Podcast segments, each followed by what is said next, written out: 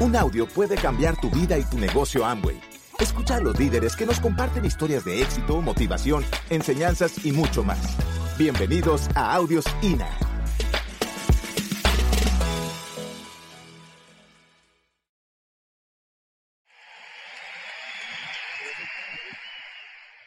Bueno, yo siempre digo, ¿y por qué otra vez nosotros en Santander? Esta tierra nos, ama y nosotros la amamos. Llamamos a los santanderianos.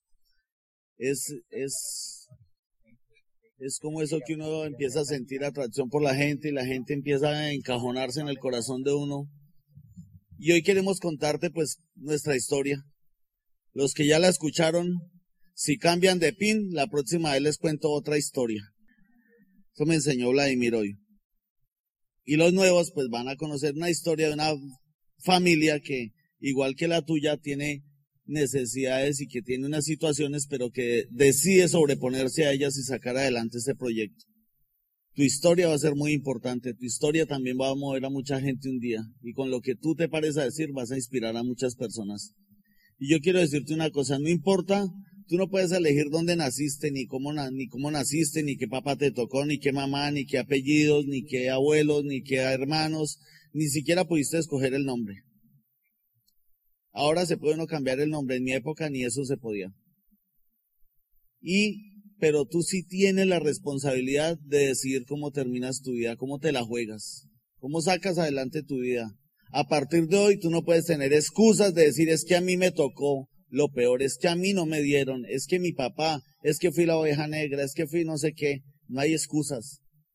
Para el éxito no hay excusas, solo hay razones. Y tú tienes que darte la pelea por encontrar la razón para hacer este negocio. ¿Qué es lo que te va a mover? ¿Qué es lo que te va a llevar más allá? Porque nosotros llegamos al nivel donde estamos porque encontramos rápidamente la razón porque nos identificamos desde un comienzo que teníamos que cambiar nuestra vida, que teníamos que hacer cosas mejores, que teníamos que solucionar problemas que eran vitales en ese momento, como los que tú puedes tener hoy. Y pusimos una fecha y dijimos, para tal fecha tenemos que haberlo tenido solucionado. Nosotros venimos de dos familias un poco disfuncionales. Él creció con su mamá y son cuatro hijos. Eh, mi suegro a muy temprana cuando él tenía 10 años, decidió irse y dejar prácticamente sacarlas de la casa y doña Leonor tuvo que empezar a andar por muchas regiones de Colombia con sus hijos. Sin embargo, no fue una excusa. Le logró dar educación, la logró sacar profesionales y lograron salir adelante con su vida, con su, con su proyecto de vida. Por el lado mío, mi papá también, como cuando yo tenía unos 12 años, lo desaparecieron en la época de esas oscuras de Colombia, pero sin embargo nosotros también nos logramos sobreponer. Mi mamá nunca tuvo, tuvimos muchas situaciones financieras, no había lo que se necesitaba. Muchas veces tuvimos que esperar que mi hermano soltara un pantalón para yo ponérmelo. Pero nunca tuvimos pensamientos de pobreza, nunca tuvimos pensamientos de escasez porque lo que hace tu mente es más poderoso que lo que está enfrentando tu cuerpo. Y nosotros decidimos creer que podemos hacer mejores cosas. Yo hice mi bachillerato de noche, trabajé de día, hicimos muchas cosas en las que tuvimos que trabajar por sacar la vida adelante. Cuando terminé mi bachillerato, una amiga me regaló el formulario de la universidad y yo me presenté a licenciatura en sociales. Me presenté a sociales porque tenía problema con el álgebra, con los números. Durante mi bachillerato hice cinco octavos. ¿Hay alguno acá que perdió un año fresco? Alce la mano que después de mí no creo que haya uno igual. Entonces yo odiaba el álgebra, no quería números y me tocó ya cuando tuve el quinto octavo, lo pasé de noche, aprobé. Yo era muy amigo del profe de álgebra, me tocó ser amigo del de trigonometría y del de cálculo. Entonces yo busqué mi manera para hacerme amigo con ellos y pasé. Pero llegué a la universidad y yo dije aquí, sociales, bacanísimo, no hay que ver números, no hay que ver cifras, no hay que ver nada. Y llegué al primer semestre, estadística. Eso es peor que la álgebra. Que la media, la no sé qué, yo, ay Dios mío, perdí. Primer semestre en la mañana, entonces me pasé a la tarde. Universidad pública, tercera vez y te echan. Me pasé a la tarde, y en la tarde la, la dictaba el mismo profesor. Dije, ahora sí perdimos el año. Y en el tercer semestre volví, me presenté en la tarde, arranqué, era el mismo profesor, pero el viejito se murió como en el segundo mes. Y todo el curso que estábamos en la tarde estábamos repitiendo todos feliz, finalmente todos pasamos. Y pasamos y ahí me gradué.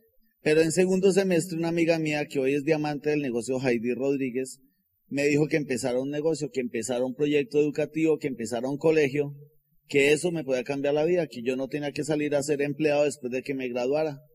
Y pues yo me emocioné dije, listo, yo arranco el colegio, ¿cómo le hago? ¿Por dónde le hago? Me dijo, busque la plata que yo le sirvo de fiadora. Y yo me empecé a buscar quién me prestaba la plata, mientras tanto iba buscando sitios en Bogotá donde colocar el colegio, pero en todo lado era, se me presentaban dificultades. Y finalmente ahí mismo en la localidad, en Ciudad Bolívar, en uno de los barrios de, de Ciudad Bolívar, terminé instalando el colegio. Comenzamos con 60 niños, eran, yo conseguí un profesor normalista para preescolar, una profesora para primero, y yo era el profesor de segundo y tercero. Entonces yo dividía el salón en dos, les dictaba el tema segundo, les dejaba tarea, les dejaba trabajo, le dictaba el tema tercero, les dejaba trabajo, y así me la pasaba en el salón para ir para acá. Yo era el portero, yo era el aseador, yo era el secretario, yo era el rector, yo era todo. Y así empezamos un negocio. Con un sueño, solo teníamos un sueño, solo teníamos la capacidad de soñar y de creer que podemos tener algo mejor. No había plata, no había, o sea, no nos enfocamos en las necesidades que teníamos, sino en los sueños que podríamos alcanzar. Se parece mucho a este negocio. Si tú te enfocas en lo que puedes alcanzar, lo vas a lograr. Y en ese transcurso de la vida yo fui creciendo el colegio, 120 niños, 180, no sé cuántos íbamos, y habían unas muchachas ahí cerca del colegio, un almacén de calzado, y yo las saboteaba, pero ninguna me ponía cuidado. Eh, finalmente un día llegó una de ellas al colegio a decirme que le dejara hacer una práctica pedagógica, que estaba estudiando psicopedagogía en la Universidad Pedagógica de Bogotá. Yo le dije, claro mamita, siga, bienvenida, y ahí llegó Elsie Duarte a mi vida. No ha terminado la práctica pedagógica. Ahí está echándome de psicoterapia.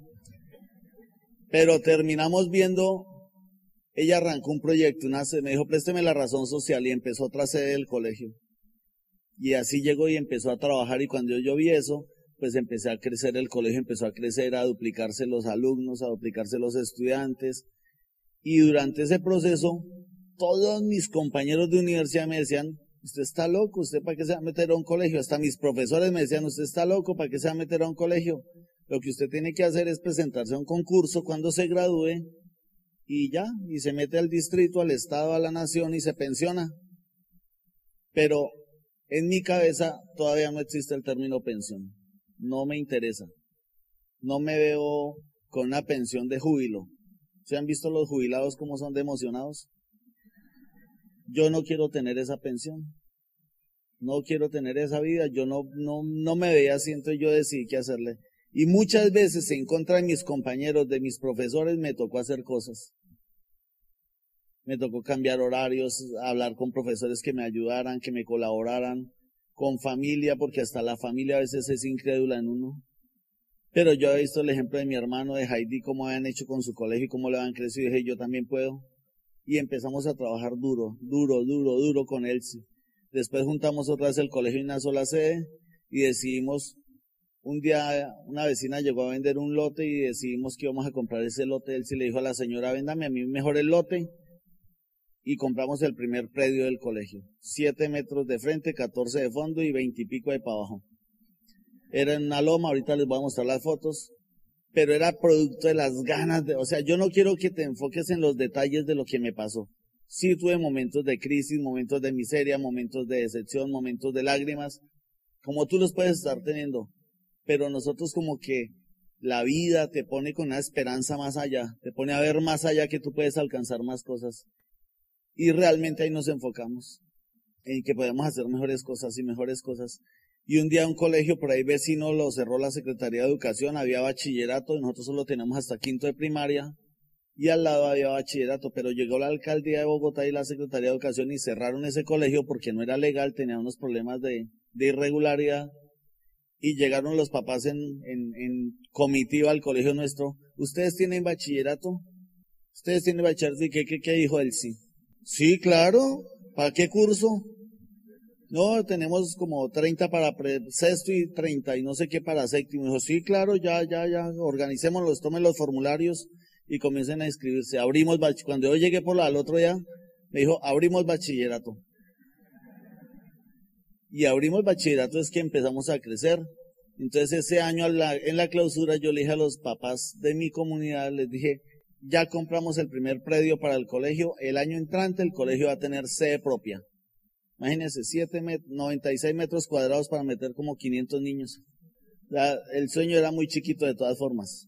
Nos faltaba pensar más en grande. Y nos pagó una plata el ICETEX, de una plata que le prestaban a los papás en esa época. Y con eso fue que yo creí que íbamos a construir el colegio. Y empezamos a rellenar ese hueco de cemento, de hierro. Los ingenieros le dicen, no, no, toca meterle hierro, toca meterle cemento, toca meterle no sé qué, métale, métale, métale. Cuando levantamos las paredes hacia alrededor, sin un techo ni nada, se nos acabó la plata. Y ahí fue donde empezó el problema de nosotros. ¿Por qué? Una amiga también me ha dicho que el que no debe, nada tiene. Y a mí me vendió en esa filosofía y yo me la creí completica, que tocaba endeudarse para poder tener algo. Y entonces fui donde un amigo y le dije que si me podía prestar, no sé cuánto, yo siempre digo como alrededor de unos cinco mil dólares para echar una plancha y él me dijo, el techo, me dijo, yo hoy miro qué está haciendo, profesor. Y fui y miró, y me dijo, yo, eran como 12 millones de pesos. Me dijo, no, no tengo 12 millones, tengo 45. Se los presto fácil al 5% y a mí me pareció como, o al 4, algo así, o al 4.5, no me acuerdo cuánto era, pero nos pareció fácil porque dijimos, hicimos cuentas, dijimos, no, nos alcanza para pagar el interés y todo. ¿Y por qué nos toca acudir a terceros? Porque en la loma donde estábamos haciendo el colegio no habían escrituras, era una invasión. Es una comunidad de estrato 1 y menos 1. Entonces no hay escrituras porque la gente se tomó el terreno y ahí empezamos a construir. Primera deuda. Y empezamos a vernos como ver la vida muy fácil. Se creció el colegio, compramos otra casa, otra casa, otra casa, 12 casas, compramos casi toda la manzana del barrio y felices ahí endeudados, con una gente al 4, otros al 5, otros al 3%, otros al 2%, o sea, muchas deudas. Yo sé que aquí no pasa eso, pero pues ahí estábamos nosotros. Y las deudas, menos mal que eran de amigos, de esos amigos que le dicen, tranquilo, Nelson, yo le anoto acá, no me firme nada. De confianza, ¿sí o no? Vaya, quédele mal. Y ese, ese estrés tan tremendo empezó a correr por nuestra vida, a llenarnos de deudas. ¿Y por qué te cuento todo ese cuento? Porque necesito que encuentres tu razón. Nosotros entramos a este negocio porque necesitábamos cubrir una necesidad. De pronto tú no tienes necesidades porque yo sé que hay generación ya acá que no tiene deudas, pero tiene sueños. Y para esos sueños necesita dinero. Y para esos sueños necesita una mejor calidad de vida y empezamos a, mirar, ensayamos después, como vimos que la situación está un poco difícil porque teníamos un convenio con la Secretaría de Educación que firmamos, certificamos el colegio con ISO, lo articulamos con la universidad. O sea, no era tan chuzo, era un buen colegio. Era un buen colegio. Hemos sacado muchachos que fueron a la Universidad Nacional, a universidades públicas, a universidades buenas, profesionales que hoy en día son nuestros amigos, que los formamos con una integridad total a pesar de la situación financiera y de lo que se vivía alrededor, esos niños salieron bien educados. Les dimos lo mejor, lo que mejor pudimos hacer por ellos.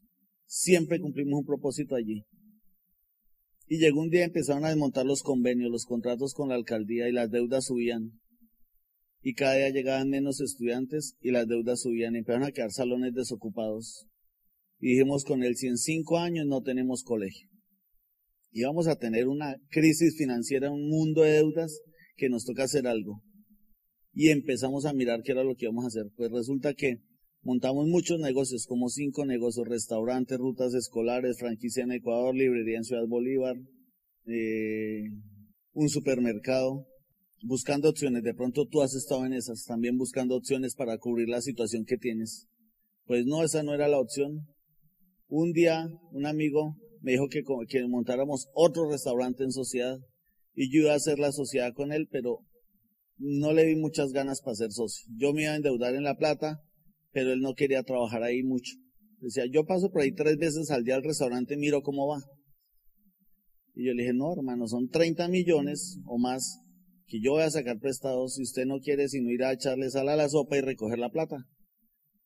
Y el negocio de un restaurante requiere que si no llegó la cocinera le toca no cocinar. Y si no llegó el mesero le toca no atender los clientes. Entonces, no, mejor no hagamos o sea, pero por quitarme esa situación de encima y no perder mi amistad con él, le dije que me hablara del negocio que él me había hablado hacía como dos años, tres años. Y éramos muy amigos, somos muy amigos. De hecho, calificó el mes, el mes pasado a Zafiro. Y me decía, negrito, el negocio es muy bueno, da mucha plata, da mucha plata. Y me hablaba un poco de sueños y me ilusionaba. Duramos como dos meses tomando café cada ocho días y él me decía el negocio es muy bueno y me cogía la oreja y charlábamos y charlábamos. Y éramos, y íbamos con él, si no, no creo que íbamos los dos solos. Y con la esposa de él también. Y terminamos un día diciéndole, yo le dije, usted no sabe nada de ese negocio, hermano, busque a alguien que sepa. Yo me emocioné por esta oportunidad porque yo vi aquí la oportunidad de pagar mis deudas. Y él me dijo, el viernes, le dije, busque a alguien que sepa que usted no sabe eso nada. Y él se fue, no sé cómo hizo, el caso es que me citó el viernes en Carrefour de Ayuelos, se, llamaba, no existía el centro comercial donde queda el centro de experiencia hoy en día. Me dijo, ahí nos vemos que va a ir un platino. Ese platino es una persona muy ocupada, muy exitosa. Él no tiene tiempo para perder, hermano. Si usted no llega a las 12 en punto, perdemos la cita con el man. Yo llegué como faltando 10 para las 2 ante esa amenaza. Y el platino ya me estaba esperando. Y yo me acerqué, le dije mucho gusto, Nelson Rodríguez, el Duarte, y él se levantó y dijo mucho gusto, André Lara. Y André Lara, ustedes lo conocen, es mi diamante, hoy en día es diamante fundador y es diamante ejecutivo. Es nuestro líder, es nuestro mentor, fue la persona en la que nosotros depositamos toda nuestra confianza. O sea, él conocía nuestras miserias, sabía cómo, es, cómo o sea, sabía que, sabía que nos pasaba en todo. Él conoció todo, conoce toda nuestra vida. Y empezamos a trabajar con él y a escucharle todo y a creerle todo. Fuimos muy ingenuos. Y todo eso es una cosa que nos funcionó a nosotros a ver si a ti te sirve. Nosotros yo le dije a él, si yo tengo, ¿cómo funciona el negocio? Si yo afilio gente, si yo meto gente al negocio, eh, me dan ollas arroceras, sanducheras, ¿qué me dan? Porque yo necesitaba pagar mis deudas y yo no podía ir donde esos agiotistas a decirle, le traje un horno microondas para pagarle la cuota. Yo tenía que llegarle con plata. No, yo tengo un problema con esos negocios, pero a mí no me servía eso. Y él me dijo, no, no le dan nada. Si la gente gana, usted se gana por cada gente que afilie del 3 al 21% sobre ellos. Y ahí me pareció mágico. Yo no entré a un negocio de baloto, de milagros, de lotería. Yo entré a un negocio donde yo sabía que había que trabajar y que si en cinco años yo tenía de cinco, de cinco mil a diez mil personas, iba a tener asegurado el futuro de mis hijos ahí. Eso fue lo que nosotros vimos con él. Entonces, y nos lo ratificaron ahorita en China que estuvimos, Leonard King. En Asia trabaja, normalmente las mujeres son la mayoría las que hacen el negocio. El hombre mantiene la casa, se capacita, va a los entrenamientos, va a los eventos, va a los seminarios, va a las convenciones, va a las juntas y respalda el negocio para que la esposa se califique. El negocio hay que hacerlo coherente. Es una empresa que te va a resultados si te comprometes, si la haces a 3, 4, 5 años. Y te voy a decir una cosa, trabajamos duro, al primer año hicimos platino, al segundo año platino fundador y mi suegra se hizo esmeralda en la línea nuestra y nosotros sabíamos que ella se hacía esmeralda. Al tercer año hicimos el esmeralda, al cuarto año arrancamos el diamante y nos faltó berraquera de lo que tienen los santanderianos y lo soltamos. Y al otro año nos tocó en el quinto año volverlo a arrancar. Ah, pero te cuento una cosa. A los tres años ya empecé a pagar mis deudas. Y no era poquito, de pronto para algunos de ustedes es poquito, pero para mí era más de lo que podía pagar, eran 650 millones de pesos de hace ocho años. Y empezamos a pagar y a pagar lo que dejaba el colegio y lo que me ganaba en Amway, pague, pague, pague. No hubo oportunidad de estrenar nada, ni de comprarnos nada de lujo, ni de comprarnos nada, nada, nada de lujo. En el mismo carro viejo le decíamos la verdolaga, color verde y óxido. Ahí trabajábamos, ahí dábamos planes, ahí hacemos visitas, ahí hacemos todo. Chirriaba el carrito pero ahí calificamos en el Trooper modelo, modelo 88. a veces nos desgastamos en otras cosas y no solucionamos lo que nos atormenta. Yo necesitaba solucionar las deudas. A los cinco años coronamos el diamante. En agosto del 2012 no fue suficiente porque le ha prometido cosas a mi familia. Y durante la calificación mi suegra estaba en un hospital, mi mamá en otro. Mi suegra salió del hospital, mi mamá se mantuvo en el hospital todo el tiempo. El día de nuestra calificación, mi mamá está en el hospital San, José y mi mamá, mi suegra en el hospital San Ignacio. La misma noche de calificación estábamos en la casa, llegó una fiesta, parranda vallenata, con todos los juguetes, comida, y era una dualidad. Nuestras mamás hospitalizadas y nosotros calificando. Mis hijos se acostaron temprano esa noche llorando porque creyeron que a ir a celebrar a otro lado. Llegamos como a las 2 de la mañana del cierre. Ahora ese fue el cierre de nosotros, no es el tuyo. Te voy a decir qué pasó. Nos faltó valentía en el cuarto año de haber hecho el diamante porque mi mamá se murió ese 24 de diciembre. Y no le pude dar todo lo que le prometí. Eso se quedó en veremos. Y si tú tienes papás, tú que eres generación y eres joven y sientes que esto es una oportunidad para pensionar tus papás, para sacarlos, para darle lo que necesitan, hazlo rápido. Que los viejos no te van a esperar toda la vida. No te van a esperar toda la vida. Y de ahí, eso fue el 24 de diciembre que se murió el 24 de diciembre. Pero el, el 15 de enero de ese año siguiente, del 2013, pagamos la última deuda. Valió la pena, valió todo el esfuerzo, valió todo lo que nos tocó pagar, valió todos los sacrificios que nos tocó hacer, valieron la pena, porque superamos la situación financiera que teníamos y pudimos pagar hasta el último peso y levantar nuestra dignidad y no permitir, por lo menos, que a nuestros hijos de aquí en adelante se la pisoteen. Eso logramos con este negocio. Ha sido una bendición de negocio y año tras año nos mantenemos haciéndolo porque somos conscientes que no hemos llegado. Que este es un nivel de paso, como donde tú estás. Te tienes que mantener trabajando, hacer un proyecto a cuatro, cinco, seis años, no sé a cuánto tú consideres prudente, pero haz un, un proyecto para hacer una calificación grande. En Asia se hacen coronas en 10 años. Yo pienso que nosotros somos el Asia que necesitamos en Latinoamérica todos los colombianos. Si trabajamos 10 años todos enfocados, vamos a tener cientos de coronas y tú puedes ser uno. Y te voy a contar algunos premios rápidamente porque se me acabó el tiempo. Ahí está nuestra familia, ya algunos conocían esas fotos. Eh, está la familia, ahí trabajé haciendo lechones, trabajé en muchísimas cosas, en todas. Elsie también con sus papás, es la hija mayor. Eh, trabajó también en muchas cosas, en ventas ambulantes, trabajó como auxiliar en una aerolínea. Eh, ahí nos conocimos, yo tenía mi pelo negro, como se pueden dar cuenta, y culpa yo no sé de quién ahora. Y esa era nuestra comunidad. Por esa comunidad trabajamos todavía. Allá empezaron todas nuestras líneas del Ejecutivo. Allá estamos todavía trabajando con esa comunidad y allá tenemos nuevas líneas ahora con nuestros exalumnos, algunos que quieren y entienden que esto es una oportunidad. O sea, hemos seguido cumpliendo un propósito en esa comunidad. No tienes que necesariamente salirte o cambiar de, de, de enfoque. Ese fue nuestro colegio. Esto fue un día de formación de los niños.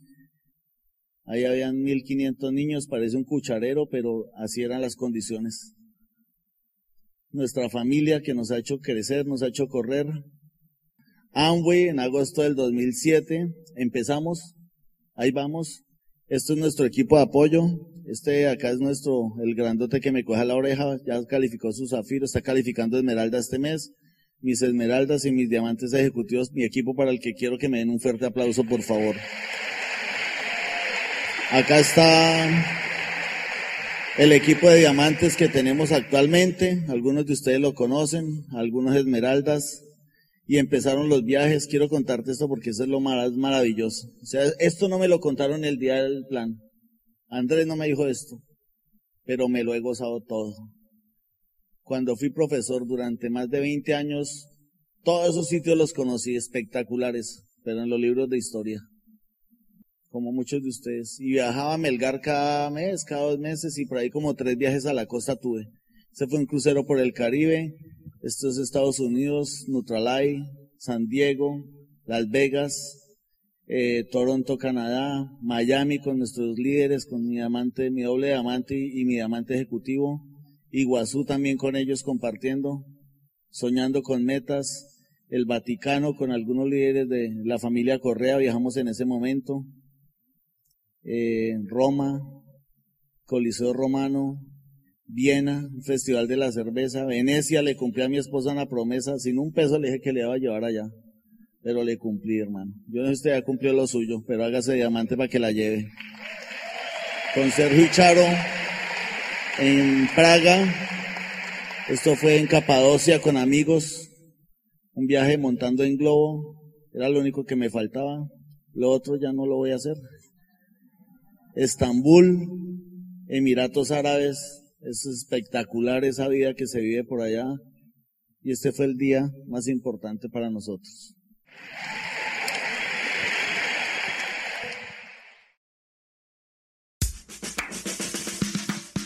Gracias por escucharnos. Te esperamos en el siguiente Audio INA.